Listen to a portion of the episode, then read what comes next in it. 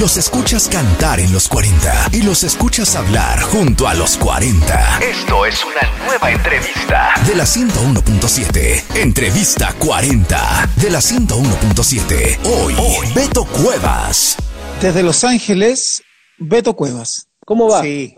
Bien, muy bien, muy, muy bien. Muy contento de, de tenerte, como te dije, acá. Mira, somos 125 personas Ojalá que no se conecte nadie más porque yo prefiero trabajar con grupos reducidos. Ah, muy bien. Porque hay mucho, mucho live con mucha gente y de repente no es necesario eso.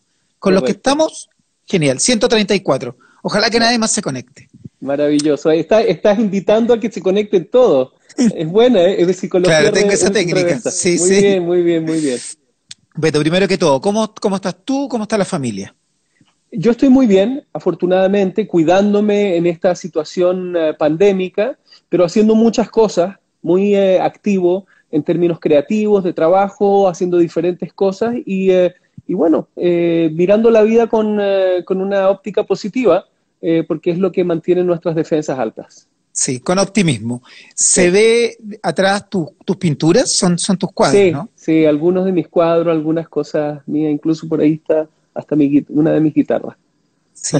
Con respecto a la pintura, yo pensaba preguntártelo pero al final, pero ya que están las pinturas ahí, eh, ¿te gustaría en algún momento tener como una carrera paralela, independiente? ¿O es solo un, hobby que te llena la pintura? No, de hecho, de hecho para mí es, muy importante el arte, solo que le dediqué mucho más tiempo a ser, eh, digamos, músico, cantante, entonces eso quedó un poquito recluido, pero sí me encantaría hacer una exposición apenas se pueda y, me gustaría mucho. Lo que yo hago es muy personal, o sea, yo hago muchos retratos porque desde niño hago caras y, personajes, entonces eh, eso, eso es realmente lo que, me, lo, que me llena, pero hago de todo en realidad. Si, si me desafías a hacer, hacer otra cosa, lo, lo hago. De hecho, me encantan los desafíos pero, pero podría ser en algún momento dado, me parece una, una digna manera de envejecer.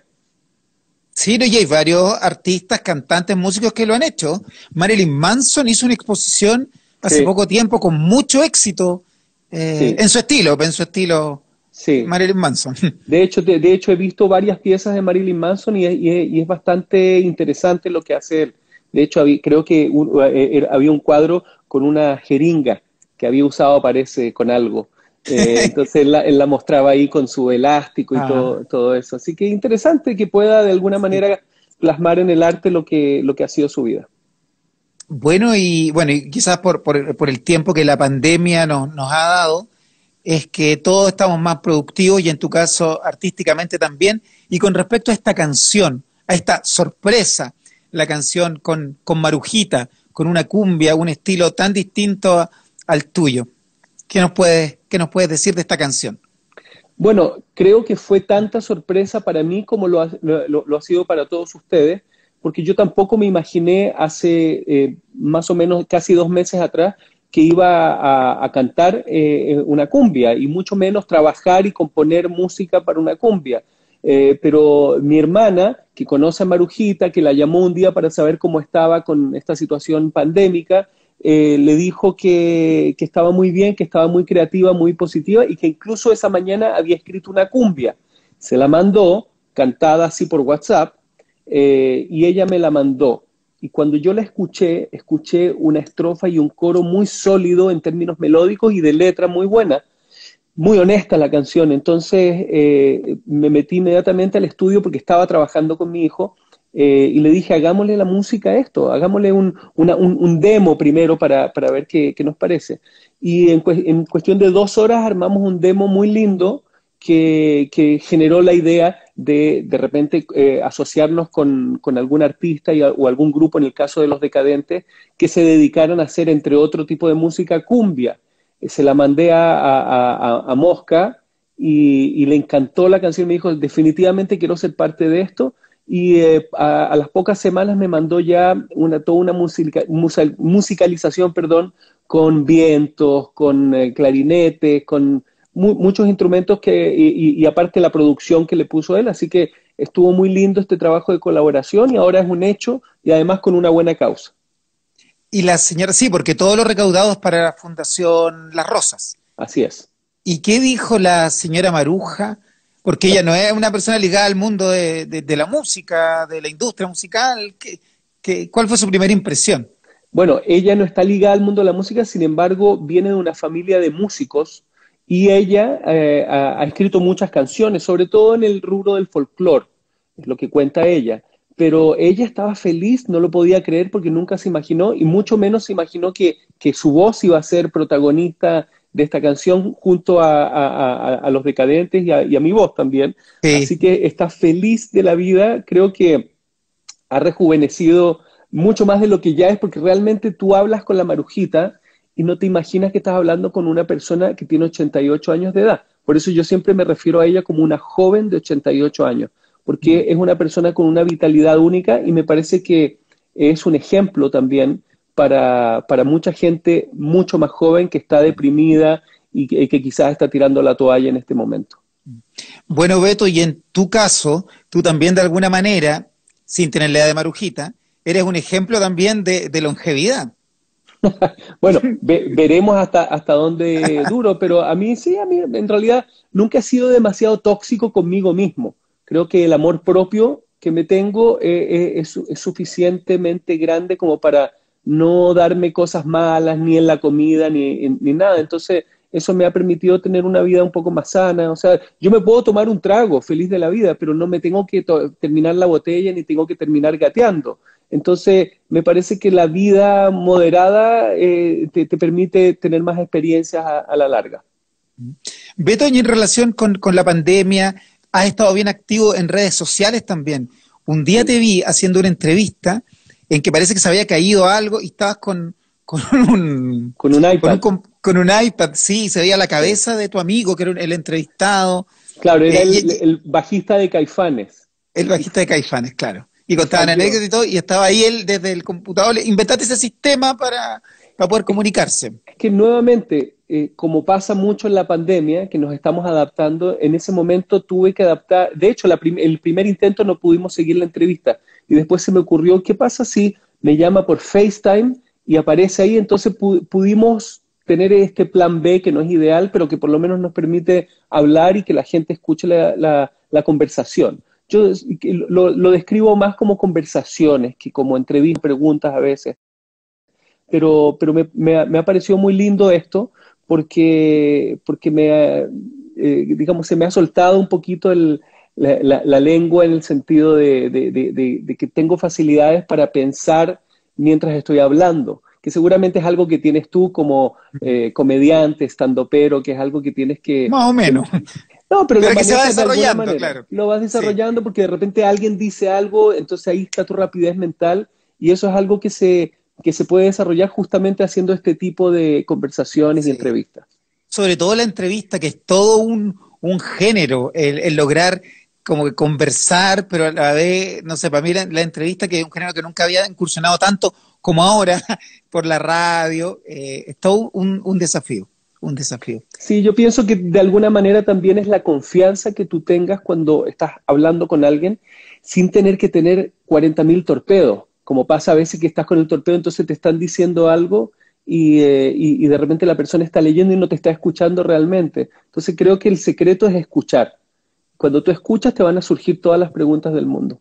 Claro, y que, parezca que sea una conversación finalmente real, en que tú estás escuchando y responde a partir de lo que te dice. Correcto, así es. Sí, está, que están los perritos. Ya, pasaron. Eh, Beto, eh, con respecto a, al futuro, ¿qué se viene para nuestro futuro? Ah, habría que preguntarle a la Marujita, porque ella se dedica a, leer el tarot. Eh, el futuro, tú, hablas en general, ¿cuál es mi visión? Y en términos artísticos, nuevos, ¿cuándo ah. volverán los shows? ¿Qué, pasa en Los Ángeles? Tú estás radicado en Los Ángeles hace muchos sí, No, no, no, mira, eh, Estados Unidos es el epicentro del COVID en el mundo, gracias a un presidente que ni siquiera ha dado señales claras de que hay que cuidarse. Entonces el país está completamente dividido y hay gente que piensa que todo esto es una conspiración de los demócratas mm. y que no existe. Entonces yo tengo la, certeza de que existe porque hay familiares míos que se han visto afectados, incluso un tío que falleció. Eh, entonces eh, eh, hay que tomarlo en serio porque es algo real. Y cuando hay gente que no pesca, retrocedemos todos. Entonces es una prueba para el, para el ser humano, para la humanidad. ¿Cuándo un tío acá. ¿Cuándo vuelve acá en Chile? Sí, los conciertos. En Chile, un tío en Santiago falleció, lamentablemente. Sí, lo te preguntaba con respecto a los conciertos, a, los shows en, en, vivo. Bueno, yo pienso que eh, en vivo no por ahora, hasta que sea seguro hacerlo, porque yo creo que mucha gente, eh, y me incluyo en ese grupo de gente, eh, tiene mucho temor de, ir a un lugar donde haya gente por la posibilidad de contagiarse, pero yo pienso que ahora viene el momento de adaptarnos. de hecho, he vendido varios shows eh, eh, online. Eh, y es muy interesante. Evidentemente es un formato un poco más tranquilo, es más como desenchufado, más unplugged. y yo pienso que vamos a, seguir en esto un tiempo más. No, no, no quiero especular porque recuerdo hace un tiempo atrás que la gente decía, esto va a durar hasta septiembre, octubre máximo. Y no, yo creo que vamos a terminar este año, el 2020, encerrados y probablemente todo el año que viene y a lo mejor hasta el, otro año que viene después, no lo sé. Ojalá que no, ojalá que me equivoque, pero creo que depende mucho de cómo nos comportemos todos de manera eh, unida para que podamos bajar esas cifras y volver a, a una pseudo normalidad. Sí, bueno, ojalá que sea pronto. Acá nosotros estamos recién desconfinándonos. Los restaurantes están abriendo, las terrazas primero, pero para hacer show todavía falta, falta mucho. No se sabe, no se sabe. Correcto. Yo, le, yo tengo muchas dudas con el desconfinamiento, pero entiendo que hay que eh, eh, volver a, reoxigenar la economía y es importante para todos, pero a mí me parece que no se puede desconfinar sin antes controlar el virus. Y cuando el virus no está controlado, pues el desconfinamiento, a mi modo de ver, es simplemente una, promesa de que va a volver a resurgir esto quizás hasta con más fuerza. Así que hay que, hay que seguir cuidándose los que tengan esa conciencia. Sí. Bueno, Beto, muchas gracias, un gusto. Nosotros en la radio estamos constantemente poniendo la canción de, de ah, Marujita, sí, la cumbia del encierro. Buenísimo. Eh, y muchas gracias por, por estos minutos y nos estaremos viendo por ahí, muy pronto, ojalá. Muchas gracias, Felipe. Me encantó tu última presentación en, el Festival de Viña. Eh, soy un fiel seguidor y quiero más recordarle a la gente que por favor eh, eh, manden sus videos bailando la cumbia del encierro poniendo el hashtag cumbia del encierro o siguiendo la cuenta de Instagram de cumbia del encierro porque todo eso va a, va a significar dinero para los viejitos. Y además quizás muchas personas siguiendo el camino de Marujita pueden mandarte una canción y si te gusta, terminan haciendo dueto contigo. Imagínate, yo que siempre me las di de compositor, ahora voy a ser intérprete de, canciones de otras personas, a lo mejor, ¿por qué no? Si son buenas, bienvenidas sean. Y en el caso de Marujita, la simpleza de su letra tiene una, una gracia especial, su voz también, que es como de canción de persona antigua, cantando, le dio todo un, toque a, la canción. A mí en lo personal me encantó te, invito a que, la, que la entrevistes porque realmente es una gran persona, es muy sabia y, sí, tiene un sentido musical y una sensibilidad única. Así que es un gran personaje y qué lindo que eh, a sus 88 años la gente la pueda conocer. Ya, pues Beto, muchas gracias. Un gusto. Chao. gracias, muy Felipe. Saludos. Nos vemos pronto. Saludos. Saludos a la familia. Igualmente. Esta fue otra de nuestras entrevistas 40.